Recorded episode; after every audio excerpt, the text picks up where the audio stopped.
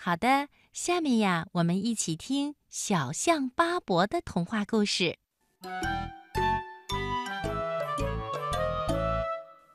小象巴伯出生在大森林里，象妈妈非常疼爱他，每天都会坐在摇篮边给巴伯唱好听的摇篮曲。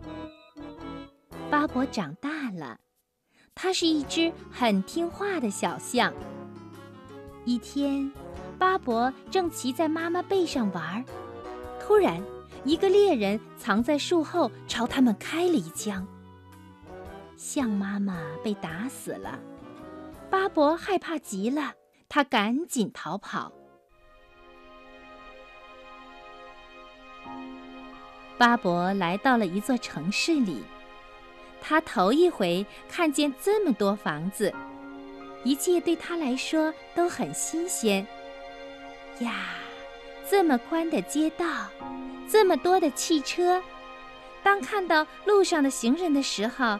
他心想：“天哪，他们穿的可真漂亮！我要是能有几件漂亮的衣服就好了。”一位老奶奶很喜欢小象巴伯，她给巴伯买了一件衬衫、一条领带、一套相配的深绿色的西服、一顶漂亮的圆帽子，还有鞋子。巴伯觉得。自己身上的衣服漂亮极了，于是他走进了一家照相馆，照了一张相。照片上的巴伯很帅气。从此啊，巴伯就住在老奶奶家里了。每天早晨，巴伯和老奶奶一起锻炼身体。老奶奶还替巴伯请了一位家庭教师。巴伯上课非常的用心，学习成绩也很好。晚上吃过饭以后，他总是给老奶奶和他的朋友们讲述大森林里的故事。不过，巴伯并不十分快乐，他很想念大森林，很想和猴子们一起玩耍。他常常站在窗前，遥望大森林，想念着亲爱的妈妈。两年过去了，有一天，巴伯正和老奶奶一起散步，突然他看见两头小象朝自己走来。哎呀！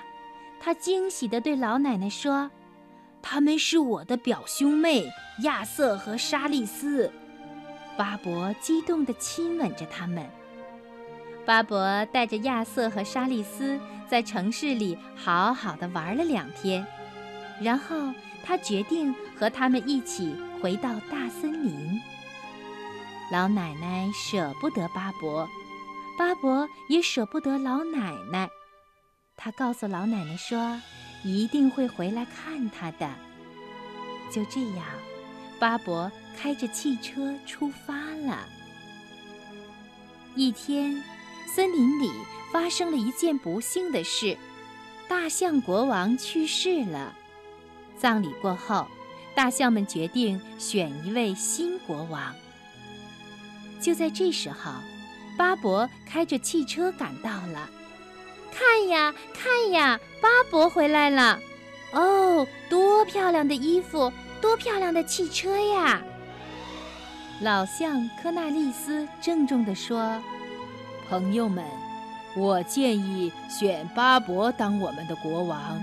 他刚从大城市回来，学了很多知识，让巴伯当国王吧。”大家觉得科纳利斯的话很有道理，纷纷表示赞同。